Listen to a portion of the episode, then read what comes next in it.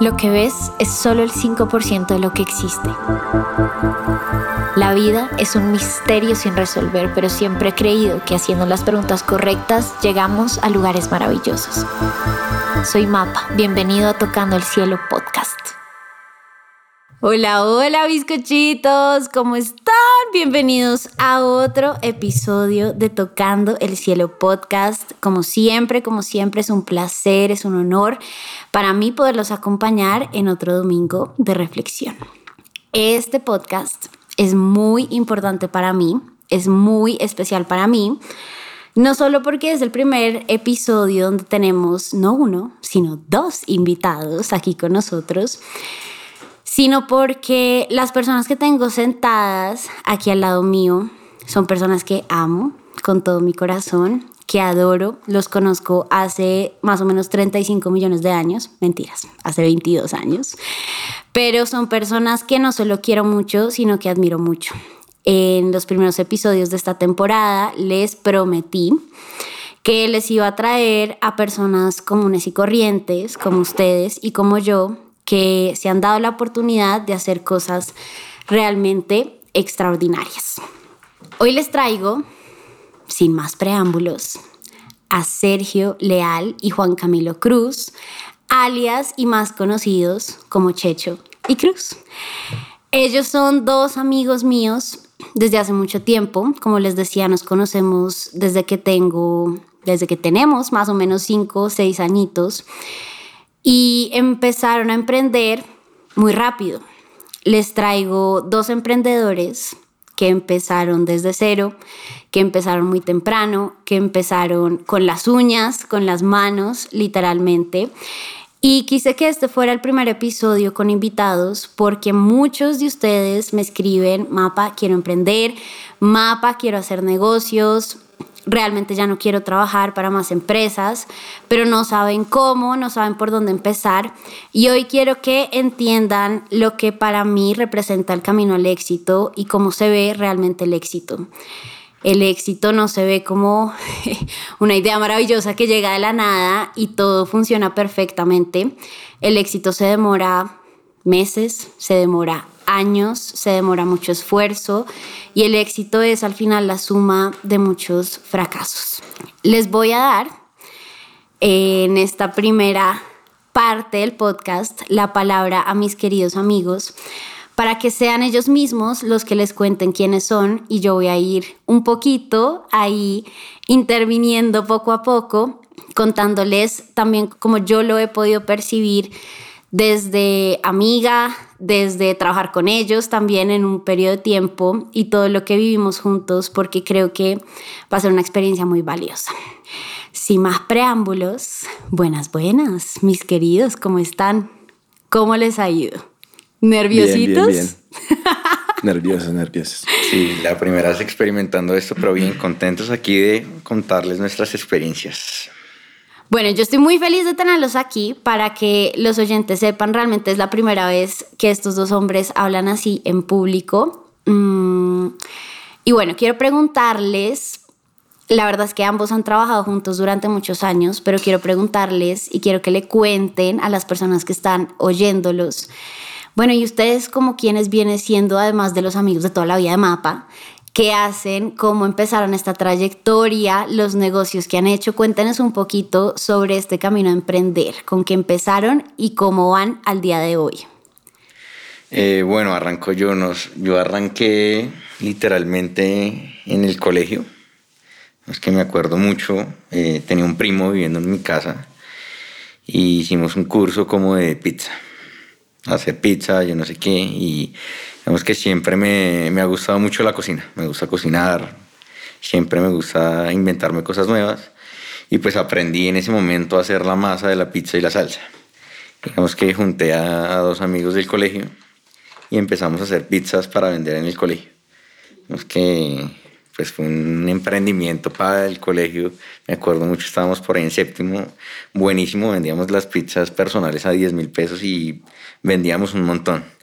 Es que ahí la, la, la, clave fue, digamos que una buena sociedad donde, donde teníamos pues el, el que hacía las pizzas y, y, un vendedor increíble.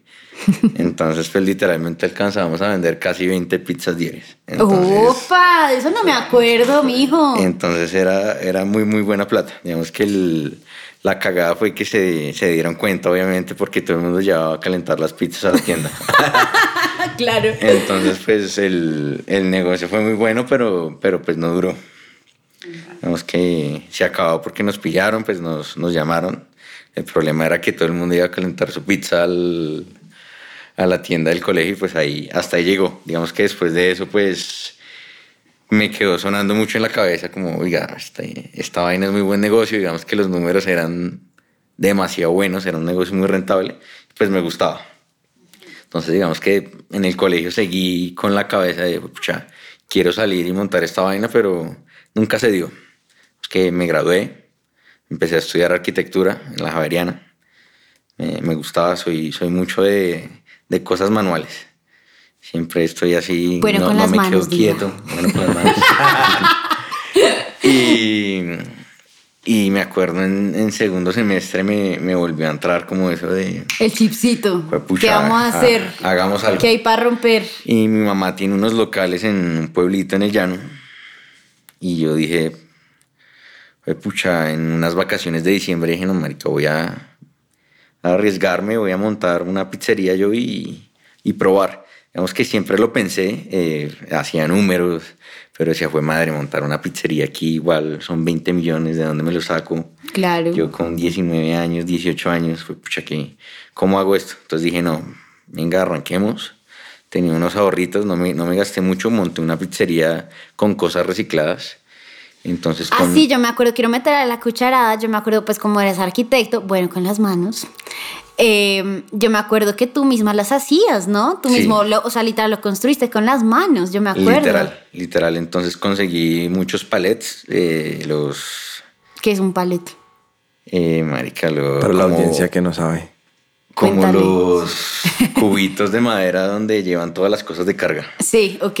¿No Los- se llaman estivas? Las estivas. Esa vaina, esa vaina. Se me olvidaba el nombre en español. Y, y con eso pues monté literalmente la silletería, los, los muebles, todo el local. Yo pinté todo, me compré un horno, una estufita y, y monté la cocina ya. Yo, yo atendía, cocinaba, mejor dicho, todo. Y pues esos dos meses que estuve, la verdad, fue un éxito total. Vamos que igual, obviamente, por temporada alta ya en el pueblo, pues había mucha gente. Claro. Vamos que era una... Eso en San Martín, ¿no? Sí, Sí. San Martín Meta. Eh, pues digamos que no había muchas pizzerías, una pizzería gourmet nueva, entonces fue, fue muy bueno el éxito, digamos que con todo eso pues ya tenía más ahorros y logré vender digamos que lo que quedaba de la pizzería. Ok. Entonces como, fue como mi MVP para decir, fue pucha, ya, ya probé, Y si pude. creo que estoy listo, si pude, le- o sea, les gustó mi receta, vamos, intentémoslo. Y ahí fue que, que llamé a Checho.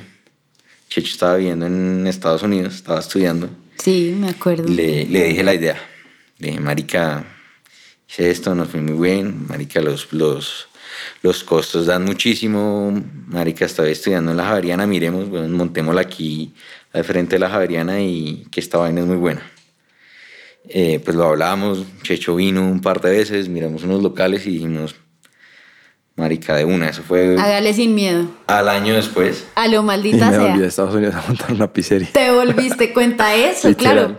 Porque tú, te, tú estabas estudiando en Estados Unidos y al final terminaste otra vez en Colombia. No, estoy estudiando allá en Estados Unidos, estudiaba negocios, pues administración de empresas. Y nunca me sentí como en la universidad, o sea, sentía que no aprendía nada, sentía que no aprendía mucho. Ah, sí, porque tú me llamabas a mí a que te hiciera los parciales, ¿no? Sí, sí, sí, y estuve, Por Zoom, literal, por videollamada. estuve ¿qué? Em, en una ciudad que se llamaba Kansas City, Sí. en toda la mitad de Estados Unidos. Y digamos que el primer año fue muy chévere y todo, pero ya después la cultura y eso, o sea, la cultura gringa y la cultura párica de gringo, gringo, redneck. Pues no, yo no pegaba mucho con eso. Y me, pues me aburrí, me fui para Miami, como algo más colombiano. Yo quería estar más cerca de Colombia. y ya, y me acuerdo que Juan Camilo me llamó cuando yo estaba en, pues en la universidad y me, me contó sobre el proyecto. Yo vine a Colombia al cumpleaños de mi mamá y nos, y nos reunimos, fuimos a los locales y de una. Al principio yo iba a ser solo inversionista, ¿no? Sí. O sea, yo solo, yo iba a poner la plata y iba a estar pues trabajando, entre comillas, desde allá, que no sé cómo lo hubiera hecho. Pero cuando me, me volví, yo todo aburrido en la universidad, yo dije como, no, marica, o sea, no estoy aprendiendo nada en esta universidad, yo quiero experiencia como la vida real. Me, me, pues la idea era volverme a Colombia seis meses, o sea, un semestre. Afortunadamente mi universidad me apoyó y me dejó terminar la carrera, o sea, me dejó hacer ese semestre virtual y después yo lo pude extender y, o sea, me vine por seis meses inicialmente y, Y aquí estamos. y aquí estamos. aquí estamos. Y ahí fue que yo empecé. Pues yo antes, digamos que en el colegio yo sí no, no vendí nada, o sea, no tuve como esa, Esa chispita. esa pues. chispita emprendedora, no nada. O sea, al revés. Yo era el que lo compraba los dulces, el que compraba las tareas. Yo era un gran las Yo tareas. era el, el que compraba las pizzas. Pero sí, yo que me acuerdo que en el colegio yo nunca vendí nada, o sea. Pero yo después, en las vacaciones que en Estados Unidos, que estaba tres meses en Colombia, me acuerdo que mi papá, pues un, un muy amigo de mi papá tiene una clínica y en esa clínica no había cafetería ni nada. Y me como, uy, deberíamos montar como un, un carrito de, de snacks, no sé qué. Me acuerdo que lo monté, estuve como dos meses en eso. Y ese fue como mi primer proyecto. Y ya, pero, o sea, nada grande ni, y la verdad me aburrí muy- súper rápido. Pero fue, fue ahí que como que me cogió el- La chispita. la chispita. Y entonces ustedes llegan, montan lo que se llamaba Bake and Take. Era la pizzería que lograron montar al frente en Plaza 39 de la Javeriana. Yo también estudiaba en la Javeriana, pues ingeniería, ustedes saben. Cruz estudiaba arquitectura. Y montan la pizzería. ¿Y qué pasa con la pizzería? Bueno, pues es una historia muy chistosa porque arrancamos con dolores de cabeza de una vez. Sí, digamos que la, la pizzería la montamos súper, súper con las uñas. O sea, como, como él montó la de San Martín, nosotros igual. Así yo me acuerdo, quiero meter acá la cucharada, porque obviamente yo iba a verlos y estaban de obreros los dos. Literal. O sea, Literal. literalmente Cruz cortando con las manos los letreros, pegándolo con las manos ahí arriba, diseñando todo. Oigan, cuando les digo con las manos, era con las manos, ellos mismos haciendo los letreros, Literal, es haciendo que, todo. Sí. Digamos que igual éramos muy nuevos en este tema del emprendimiento. Digamos que eso fue en enero, no me acuerdo de qué año. 2017. 2017 llegamos, pues ya teníamos eh, hablado del local, de una, ya estaba el diseño y pues llegamos de, de vacaciones a, a montar la vaina. Llegamos, me acuerdo mucho, a Plaza 39 y pues teníamos, íbamos a sacar un concepto que habíamos visto en Estados Unidos una vez que viajamos los dos a hacer un, un summer camp a, Así es. a California. Ajá. Y vimos como Un mes unas- en California, ¿no? Sí, y vimos como una pizzería de hacer tu propia Comiendo, pizza. ese fue el viaje que ustedes comieron solo hamburguesa porque no tenían plata. ¿Cuál fue el viaje que ustedes viajaron a comer hamburguesa? Eso fue después. Eso fue ya emprendiendo. en esa época todavía nos apoyaban financieramente. Sí, sí. Pero conocimos una pizzería que literalmente era haz tu pizza, o sea, como, como un subway. Entonces la idea era entrar como en ese modelo de negocio aquí en Colombia. Y había una que estaba iniciando que, era Vinci. Vinci. Pero era Pero- como muy cara, era como... Y era, era como muy gomela. Exacto. Y, O sea, y era algo nuevo y pues para el estudiante era, era chévere. Entonces íbamos a implementar eso, pues digamos que ya habíamos mandado a hacer todo. Llegamos a la plazoleta, como ya a ver el local listo, el maestro de una. Y nos dimos cuenta que iban a montar una pizzería igual. Al frente. Igual. Igual. Ah, sí, no, pero yo me acuerdo que cuando fuimos a los locales, nosotros vimos el, o sea, el mejor local de la plazoleta estaba disponible, que era un local gigante en todo el centro de la, de la plazoleta, y ese era el que nosotros íbamos a, A coger. coger. Pero creo que nos demoramos como en los papeles y eso, y, y lo cogieron. Y solo quedaba uno que era el peor de la plazoleta. En Era la en toda la esquina, El el, más lejano. ubicado, el más lejano de todos. Y bueno, pues no había más, entonces dijimos, no, vámonos con ese. Y empezamos a ver la obra del otro y no iba avanzando y nosotros como, ¿qué será? ¿Qué será eso? Y hasta que, yo me acuerdo que fuimos a preguntar como, oye, ¿qué, qué van a montar acá? Y la señora dice como, no, una pizzería, pero con un concepto súper bacano, o sea, Innovador. innovador, o sea, Diferente. tienes una barra y puedes seguir tus ingredientes como tú quieras y nosotros, o sea, literal, nuestra idea, Lo que íbamos a montar nosotros. pero con Y 10 veces más plata. Con Oh. muchísima plata detrás. O sea, literal. Entonces fue como el primer de, jue puta, ¿qué, ¿qué es esto? ¿Cómo así? Digamos que igual estábamos iniciando, o sea, fue igual un choque muy grande, fue como nuestro primer, fue puta, ¿qué hacemos? Sin abrir y ya con competencia, pero a 5 metros, pero con un tron gigante, o sea, era una... Yo me acuerdo que la, la inversión total fueron como 12 millones nuestra, y la de ellos más de 120 millones, fácil, pero fácil. O sea, era, era mucho más presupuesto, entonces por eso, digamos que el primer pensamiento fue, marica, tenemos que abrir primero. Claro, rápido. Para que ellos sean los, los que se copiaron de O sea, nosotros. como sea, como sea esta mierda, lo abrimos primero. Entonces, por eso, digamos que el, el maestro no llegó a tiempo y nosotros dijimos, no, la, Con las uñas. la chimba, esto Nosotros empecemos a, todo. a tumbar aquí. Digamos que el local estaba lleno de, de baldosa, entonces fue pucha tumbe, de todo. Amigos nos ayudaron, de todo eso fue igual una experiencia bacana, digamos que corrimos, fue puta, era de sol a sol dándole. Ya Literal, llegamos, me acuerdo que íbamos a la Javeriana a las 5 de la mañana y nos íbamos a las 9 de la noche. Que no dejaban trabajar más. O sea, si hubieran dejado trabajar, nos quedado a dormir allá. Claro. Ya después el maestro llegó y pues logramos terminar y, y creo que sí logramos abrir un, Un poquito poquito antes. Antes. Sí, como dos semanas antes.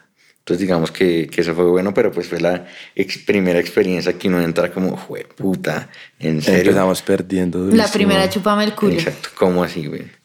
Digamos que tampoco había pizza en, en la plazoleta, entonces nosotros dijimos, no, marica, Y es que la pizza era muy elegante, o sea, el concepto ella era muy, esto muy, es muy, exacto, muy, muy literal, y tenían un chef que era el pizzaiolo más hijo de puta de esto, o sea, mejor dicho, era Nada, era competir contra brutal. David y Goliat, literal. literal. Además, porque quiero que sepan que, bueno, entonces ellos montan la pizzería, obviamente vamos, la conocemos, y cuando entró a la pizzería, pues yo veía a Cruz, saben, como estudiando, qué sé yo, de clase de 9 a 11, se largaba a Plaza 39, y el man no estaba ahí supervisando, el man estaba cocinando. O sea, quiero que entiendan que estos manes no solo abrieron con las uñas, sino que literal yo iba a la pizzería y tú, Cruz, estabas por allá en la, en la cocina. horno, en el Vuel- horno. en el horno vuelto, mira, o sea, yo donde está Cruz y sale la cabeza de Cruz como, aquí estoy, lleno de harina, todo vuelto mierda, porque literalmente me acuerdo que eran ustedes los que caja, atendían. sí. Le- tú estabas en la caja, Checho, Y en la barra a veces. y en la barra a veces, y Cruz estaba ya comiendo mierda en la cocina con los hornos de frente. Y bueno, lograron al final montar la pizzería en la Javeriana. Creo, bueno, no creo, les fue muy bien. Eh, Al principio nos fue mal. al principio, pues bueno, Sí, nos iba, pues porque estábamos muy mal ubicados. Yo creo que por ahí cuatro meses después de montarla, casualmente eh, desocuparon un local súper bueno en la misma plazoleta, pero grande. Entonces lo que hicimos nosotros fue cogerlo, cambiarnos de local y lo dividimos por la mitad. Entonces ahí ya nosotros nos pasamos a una mejor ubicación y bajamos el arriendo a la mitad. Bajamos costos a la mitad. Y ahí sí nos fue. ah, ustedes compartían Ajá, con otro. y ahí sí nos empezó a ir súper, súper bien. Y compartíamos con otro, exacto. Y pues estábamos en la mitad de la plazoleta. Ok, Vemos que ese cambio les sirvió mucho. Sí, fue espectacular, pues nos empezó a ir de maravilla. Y después, Y entonces nos entró el afán de marica, crece rápido. literal. Vamos a toda mierda, quinta Es fondo. es cuando, ¿Qué hay para hacer? Sí, cuando uno quiere montar, bueno, un restaurante, pues cualquier negocio, pero un restaurante sobre todo, uno monta el primero y ya quiere montar 10. O sea, literal. Y a nosotros nos, nos picó ese bicho de abrirlo ya. Porque claro, les empezó a ir bien y fue marica. Por eso, ¿cuál es el siguiente paso? Abrir ¿Cuál es el siguiente paso? Entonces vamos, claro, les empieza a ir bien. ¿Llevaban cuánto tiempo cuando decidieron abrir el segundo punto? Como ocho meses. Ocho meses.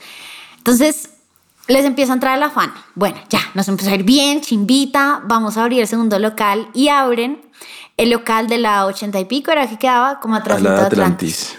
Exacto. Entonces digamos que, bueno, buscamos como un socio inversionista. Claro, ya con un negocio montado, obviamente. Exacto. Pues les mostramos, le dijimos, marica, eh, cómo vamos, el proceso, qué es esto. Pues obviamente ya habían probado el producto, les encantaba. Y decidimos pues montar uno ya con un presupuesto mucho más grande. Vemos que ya era atención, silletería, mesas, ya era una inversión mucho más grande, pues Diagonal Atlantis, que era una zona bastante costosa. Vemos que pues nos metimos con toda, arrancamos, Vamos que también un poco descabellados, arrancamos allá corriendo también. Con afán. Gastos al piso. Claro. Me acuerdo que al- alcanzamos a tener, pucha, solo allá como ocho empleados. güey. Arrancamos de taco como con ocho empleados y la, la segunda semana éramos cuatro. güey. Claro, empezaron así, rastas, tas, tas, Teníamos hasta turnos. No, de todos éramos. Pasamos de tener dos empleados porque éramos Cruz y yo y otros dos en la Javeriana a tener ocho, o sea, diez con nosotros, diez o doce. Porque habían diferentes turnos porque éramos todo el día y todos los días. Y eso es un mierdero manejar gente y pasar. Y nosotros como que 21 años, 22 años. Gente exacto. mayor que nosotros. Es un mierdero, digamos que el, el problema ahí era que pues todavía no llevábamos ocho meses sin, sin estandarizar un producto, sin estandarizar una marca, sin, sin nada, digamos, de- del afán de, "Hijo de puta, me está yendo bien. Entonces, Uno, Quiero correr, quiero uno- volar. Exacto, igual uno de soñador dice, marica, ya en dos años tengo 20 puntos. güey". sí, claro. Y montando el segundo estamos pensando en el tercero. O sea, estamos como vamos, vamos viendo locales porque esto lo vamos a reventar. Exacto, digamos que otra, otra experiencia muy chévere fue, tuvimos la oportunidad de participar en Pizza Master. Ah, sí, me acuerdo. El concurso ese que hacían pues, Eh, en Bogotá. Julio- ¿cómo Julio, se llama? eh, Tulio, Tulio, Tulio, Tulio- recomienda. Tulio recomienda. Tulio de la- recomienda De las eso. primeras ediciones par- participamos en, En la primera, La sí. primerísima. Y la primera nos fue súper bien, o sea, Muy bien, digamos que eso sí fue un boleo, pero inimaginable.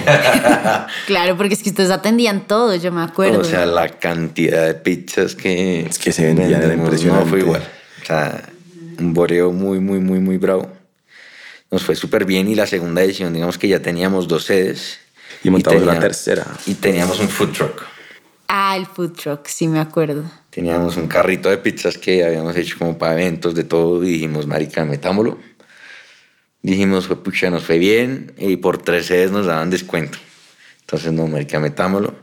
Y, y aquí no adivinan qué pasa una semana antes del hijo de puta evento. ¿Qué pasó? Nos robaron el, El malparido carrito, sí. carro. Pues ya hemos pagado la inscripción, la inscripción era cara. Eh, nosotros buscamos un espacio en un parqueadero de food trucks para poner el carrito ese de, de pizzas. Y una semana antes del evento nos roban el carrito. Se meten al... Nosotros lo guardamos en el local. Se metieron al local, nos robaron pues de todo, incluido el carrito. Ay, marica. Nos robaron Qué el carrito pecadito. de pizza. Y De literalmente... con 21 añitos. Cada, cada puesto en ese momento valía 3 millones la inscripción por punto. No nos devolvían nada. Además también habíamos pagado el arriendo para meter el carro. Entonces fue pucho una semana antes del evento y nosotros, mierda, ¿y ahora qué, qué hacemos? Ya está pago todo. ¿Qué hacemos? Voy, montamos algo, dañamos la marca si montamos algo mal. Y fue pucha, eso fue una decisión Difícil. grave terminamos montando algo, una carpa súper súper rápido, pero pues obviamente no, Compramos una carpa y con estivas. no fue igual. Sí, obvio. Digamos que, que arrancó eso y pues igual las otras dos sedes, eso era literalmente uno vendiendo más de mil pizzas diarias. Entonces el boleo no, no era normal. Claro. Digamos que hicimos un centro de distribución para el evento, obviamente, donde teníamos todo el tema de salsas y, y masas en, centralizado y pues lo distribuíamos al- a los tres puntos, pero no, eso fueron grandes experiencias. Y entonces montan las dos sedes y al final, ¿qué termina pasando con Bake and Take? Pues, o sea, el el error fue haber crecido tan rápido. Haber querido crecer tan rápido. Y nosotros nos iba súper bien en la Javeriana y en la... Es que el, el segundo punto nosotros lo haríamos solo por abrirlo. Nosotros no hicimos ni un presupuesto de nada. O sea, nosotros, nosotros tenemos la plata para montarlo, no para operarlo los primeros meses, que es una pérdida ni nada. Exacto, digamos que no se hizo bien el presupuesto. no de se operar, planeó nada. De listo, tengo que hacer ya entonces igual operación, mercadeo, cómo va a posicionar el punto. Y esa dicho. zona, esa zona donde estaba la, de la, la otra pizzería es cerca también a universidades. Sí. Es un público muy universitario también. Y estaban en vacaciones. O sea, abrimos, Abrieron en abrimos vacaciones. vaca- o sea, sí. Qué Abrimos en vacaciones. literal. Entonces, nada, pues no nos fue muy bien en ese punto y la Javeriana empezaba a mantener los dos puntos. Pero por tratar de sacar el otro adelante, nos, no, no casi que ni volvemos a la Javeriana, damos una vez a la semana. Y si uno, si uno no tiene procesos claros, establecidos, o sea, Sí, y si uno está pendiente, Empiezan a, a bajar la calidad. empiezan a, a bajar la calidad, empiezan a, a robar también. Y eso terminó dañando el punto de la Javeriana. Y al final, pues primero decimos cerrar uno, el de la, el, de la 80. Y después que encontrar, eh, enfocarnos solo en la Javeriana, pero ya llegó un punto que estábamos mamados, como, o sea, no, ya, ya tenemos muy mala imagen, ya literal tú ibas y no había nada, o sea, no habían ingredientes, como que habrían por abrir. Y pues no sé, recuperar esa imagen es como difícil, ya estábamos muy mamados, llevamos casi tres años dándole y nos, no estamos muy mamados de eso. Pero eso fue bueno porque me acuerdo mucho que nosotros, o sea, teníamos que renovar el contrato. Nosotros decimos, o sea, fue como una discusión y decimos no renovar el contrato de la Javeriana. Pero eso fue diciembre de 2019. Si lo hubiéramos renovado, nos hubiera tocado pandemia y Tenaz. nos, hubiera, to- nos hubiéramos quebrado durísimo. Sí, digamos que el, iba bien. Digamos que obviamente podría mejorar. Lo que te dijo Checho sí nos fue muy bien allá. Fue, fue lo máximo. Digamos que el error sí fue crecer desesperados nosotros porque listo, nos fue bien. no- nos creímos pues, pues pucha, lo estamos haciendo Los muy bien, empresarios ¿no? más hijueputos de Colombia.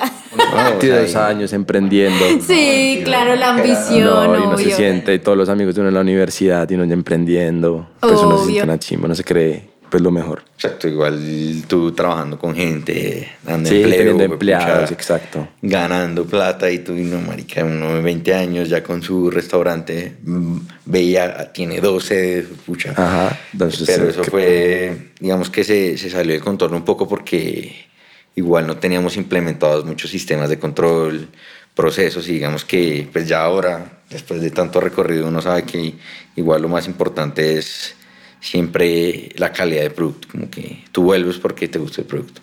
Claro.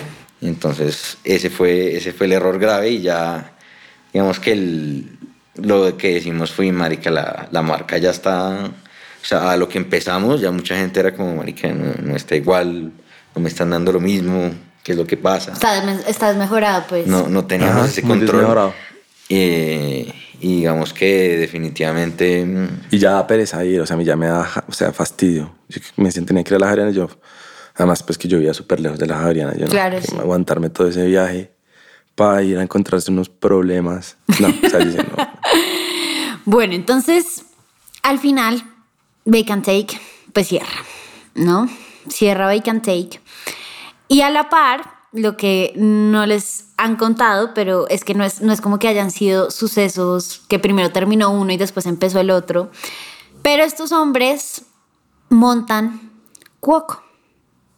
Y en Cuoco, ahí María Paulina también tiene voz, porque yo fui también parte chiquita por un tiempo corto, pero hicimos parte de Cuoco y ahí sí que tenemos buenas historias para contarles, porque cuando les digo que estos hombres son máster en empezar con las uñas, ya van a ver lo que es empezar con las uñas de verdad. Entonces montan Cuoco y qué es Cuoco y cómo empezó Cuoco. ¿Cómo empezó yo? Bueno, Coco arrancó. Coco fue una idea que, que trajo Checho, digamos que ya estábamos Ah, ya me acordé. estables con, con, con el restaurante. Sí, a mí siempre me ha gustado mucho la tecnología, el mundo de startups y eso. Y en Estados Unidos yo estudiaba, tenía un énfasis en emprendimiento y en Estados Unidos el emprendimiento es full enfocado en, en tecnología, en emprendimiento de alto impacto. Sí. Entonces yo pues veía muchas clases y todas eran casos de estudio de Uber, de Airbnb, de todas las startups famosas. Entonces a mí siempre me picó como ese bichito de la tecnología. Y yo pues ya teníamos vacante que yo decía, pero bueno, pues, es un restaurante tradicional. Y yo, ¿cuál es el futuro de esto? O sea, ¿cómo podemos implementar tecnología a, esta, a la industria de la comida? Y vi que en Estados Unidos están haciendo como un modelo donde la gente cocinaba desde la casa y lo podía vender y obviamente pues salía mucho más barato, muchas veces, en muchos casos mucho más rico. Entonces, y vi que en Colombia no había nada así, yo como, no, marica, tenemos que montar esto, tenemos que montar esto. Y eso se cruza para, eh, pues, con and Take. Claro. Y una de las razones por, por la que and Take cierra es porque ya estábamos más metidos en Cuoco que en Bake and Take. Exacto, digamos que igual arrancamos a trabajar en esto otro porque creíamos que ya estábamos estables porque, pucha, ya, ya estamos ganando, ya esta vaina está, entonces dijimos, no, man, que ya podemos dejar encargados aquí y enfocarnos en esta vaina.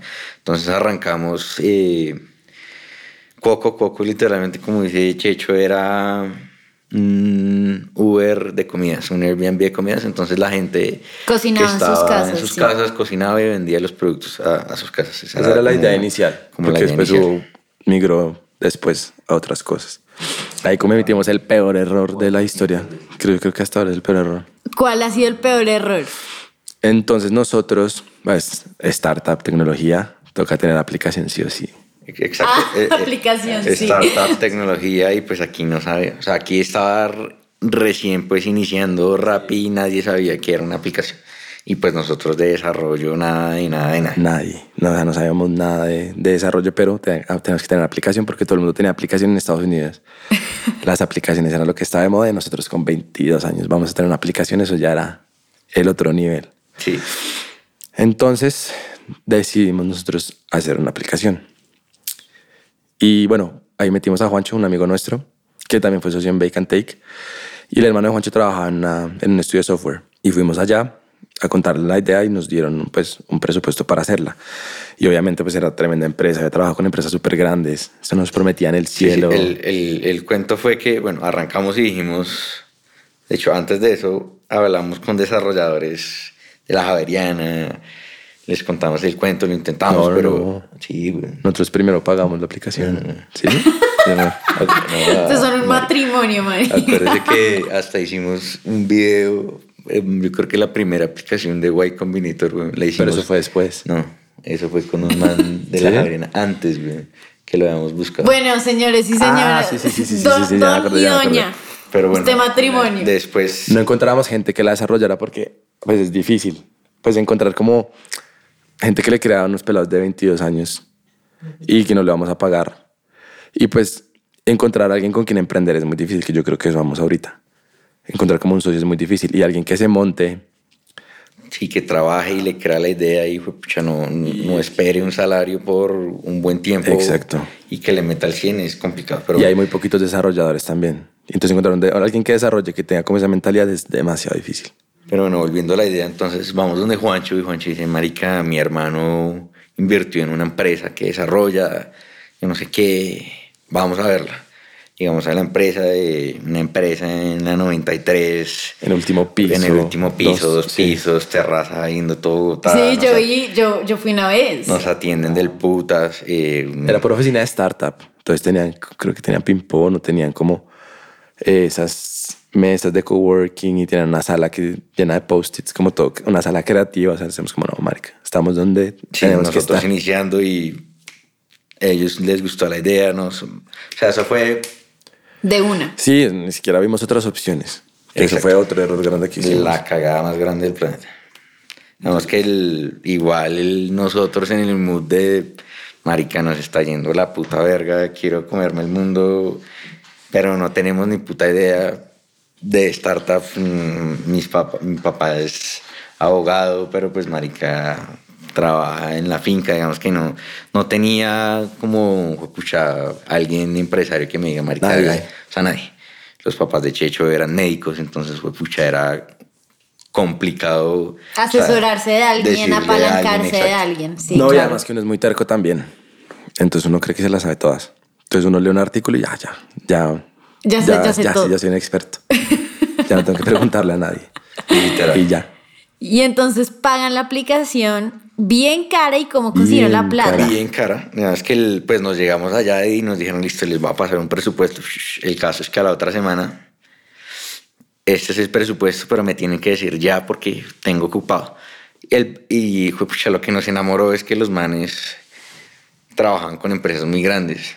Y nos dejamos Sí, los manes, meter- o sea, es una empresa grande. O sea, era una empresa grande que trabajaba con Red Servi. em- Y él, eh, sí, él era, el dueño de la empresa era mm, familiar del de Servientrega o algo así. Tiene una relación ahí con el de Servientrega. Entonces era una empresa pues bastante grande y dijimos, marica, y la relación era como de, de aliados socios. Nosotros igual teníamos que tener una infraestructura muy buena de, de, de logística, pues porque era de nosotros prácticamente eh, tema tecnológico y logístico. Claro. Entonces, pues por eso dijimos, marica, hágale. cómo conseguimos la, la plata. ¿Cómo consiguieron las plata, mijos? Porque ¿quieren, ¿quieren decir en voz alta cuánto les costó la aplicación o dejemos en XX? Menos mal estaba Juancho que alcanzó a negociar y no la bajaron. sí, menos mal no pagamos más. No, no, no pagamos más, pero fueron Iban 90 a pagar. millones de pesos. 90 millones. 90 millones de pesos solo la Solo el desarrollo de la aplicación. Y dos- Nosotros, tres peladitos de 21 años, ¿cómo consiguen 90 millones Pero de fue la pesos? gato, sí, no fueron, solo la aplicación fueron. solo la 90. aplicación fueron 90.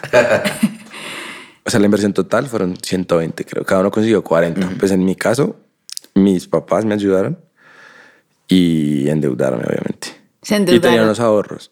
Digamos que a mí lo que me benefició, y también en and Take, fue que yo, pues en Estados Unidos, en mi universidad, yo trabajé. Entonces, pues yo vine y esa fue la época, la época que se dis- disparó el dólar. O sea, mi primer semestre yo lo pagué a 1800 el dólar. Y cuando me vine estaba en 3500. Sí, Entonces, claro. digamos que a mí eso me benefició, pues trayendo los ahorros acá. Y por eso pude empezar and Take Llegó largo. y meter algo en Cuoco, sí. ¿Y tú cómo consiste esa plata, Cruz? Eh, una la puse yo y la otra mis papás, obviamente. Digamos que Que los el- papás la prestaron. Exacto, mis papás la, la Yo prestaron. todavía le Digamos que plata a mi papá. ¿Todavía es plata, Sí. Checho? Sí, yo todavía le debo. digamos que igual ya, pues con la experiencia de restaurante, ya, digamos que nunca, nunca me había atrevido a, pedirles plata así hasta que pues ya después de Es los que ese era un restaurantes proyecto- literalmente Que nos- Ambiciosos. sí, nosotros ya estábamos muy ambiciosos, ya, decíamos- ya estábamos muy locos. Ya o sea, ya era como no, locos. Mike. O sea, ustedes acá están viendo el- los próximos Bill Gates y Mark Zuckerberg y Steve. Jobs. ajá, y. Elon Musk, o sea, O sea, estábamos en una nube muy grande porque, de- pero demasiado grande. porque no nos había pegado algo. Y dijimos, marica, esto lo vamos a romper. Digamos que también la, la idea que nos vendió la empresa pues fue, esta mierda va a ser gigante y les hacemos aplicación Android a ellos. man. O sea, era la primera vez que nos estamos enfrentando a eso. Todos, todo el tema de startups estaba pegando durísimo, salió rápido. Y acá no estaba tan grande, o sea, Rappi estaba iniciando y, o sea, como que se estaba creando el ecosistema de startups apenas. Entonces, era un muy buen momento para empezar. Digamos que eso, eso fue como la ilusión, nos vendieron un fue pucha super proyectazo y, y lo pagamos. Y después de eso, pues nada, todo empezó con problemas. Desde la firma del contrato, más que el contrato ni siquiera hemos creado empresa. Claro, Lo no tenía firmé yo nada. a nombre personal. Vemos que mi, eh, mi papá medio revisó el contrato. Vemos que todo el tema de ley estaba bien, pero pues habían muchas vainas de temas de código y código fuente que nosotros no teníamos ni puta Al idea. final, nosotros lo que hicimos fue pagarles a alguien para que desarrollara una aplicación que era de ellos. O sea, la propiedad intelectual era de, de la empresa. Mejor teníamos dicho, nos todo estaban, mal. nos estaban arrendando un software literal. Literalmente nos tumbaron. No, tumbaron, no fuimos maricas nosotros. Nos autotumbamos. sí, no, nosotros tumbamos Y nosotros. además tuvieron que cambiar el modelo porque después Sí. se, se encontraron con, Manica, y eso sí es legal, y el INVIMA, y Obvio, no, sí. obviamente, claro, pues la gente cocina en su casa y como porque van a poder vender así además masivamente, porque una cosa es vender brownies en la universidad y otra cosa es montar una aplicación para obviamente vender masivamente y encontrarse con un guanabanazo así, prácate del INVIMA, marica, y ahora, ¿qué hacemos? Sí, no, nosotros nunca averiguamos eso bien, la verdad. O sea, vimos que funcionaba en Estados Unidos y vimos que si funciona en Estados Unidos, funciona acá. Y de hecho, creo que ya hay una acá que hace eso, o por lo menos ya han intentado hacerla. Sí, digamos que el, el primer encontronazo creo que fue. eh, pasamos a un, un evento que se llama Collision. Ah, ese fue el viaje de las hamburguesas. El viaje de las hamburguesas es conocido el viaje de las hamburguesas porque estos manes se fueron sin un peso. Y literalmente llegaron diciéndome, mapa, o sea, comíamos literal como Hamburguesa de un dólar. hamburguesa de un 50. dólar todos los días para poder sobrevivir. No, almuerzo y cena porque desayuno afortunadamente lo teníamos en el hotel. Pero entonces era una conferencia que se llama Collision en Estados Unidos, que es una de las conferencias más grandes de tecnología. Y yo me acuerdo que yo, yo apliqué. O sea, la aplicación hacía como un montón de preguntas de la atracción del negocio y de la idea de todo eso. Y me parecía como bueno eso, como para orientarme. Yo lo estaba haciendo es para orientarme, como qué tengo que responder. Y la envié y nos aceptaron. Y pues que es una conferencia muy grande, o sea, todo el mundo. O sea, hablo el presidente de Microsoft, hablo el, el CEO de Tinder. Ok. O sea, fue donde realmente yo creo, o personalmente, yo empecé a entender este mundo de la startup, que Sí. igual me preguntas ahora y sigo, oh, pucha, sin entender muchas cosas. Después Esto de un- muchos años. Un mundo que va a mil, pucha, y, y es complicado entender algunas vainas, pero ahí, vamos que conocimos mucha gente también que estaba haciendo cosas Ahí ya, ya aquí, nos empezamos a rodear de gente que sí sabía. de- aquí en Colombia y nos dijeron... Marica, la ustedes cagaron. Nosotros nos decían, Marica, la cagaron. La cagaron. decían, Sí. unas Sí. Les contábamos la historia, porque nosotros llegamos con una aplicación a la conferencia de Estados, pues en Estados Unidos, todos pinchados. Yo en mi celular con la aplicación se la mostraba a todo el mundo. Y todo el mundo como marica. La cagaron. cagaron. Bueno, como el cuento está largo, porque si ustedes creen que saben lo que han hecho estos hombres, no se imaginan lo que viene después, vamos a hacer un segundo episodio. Tengan paciencia, porque el desenlace de esta historia va a estar bien cool. Y para que puedan ver y entender lo que significa, lo que representa emprender y cómo el camino está lleno de fallas, está lleno de errores, pero les prometo que vamos a tener un desenlace increíble. Nos vemos el próximo domingo para la segunda parte de este episodio maravilloso con Checho y con Cruz. Nos escuchamos. Adiós, adiós.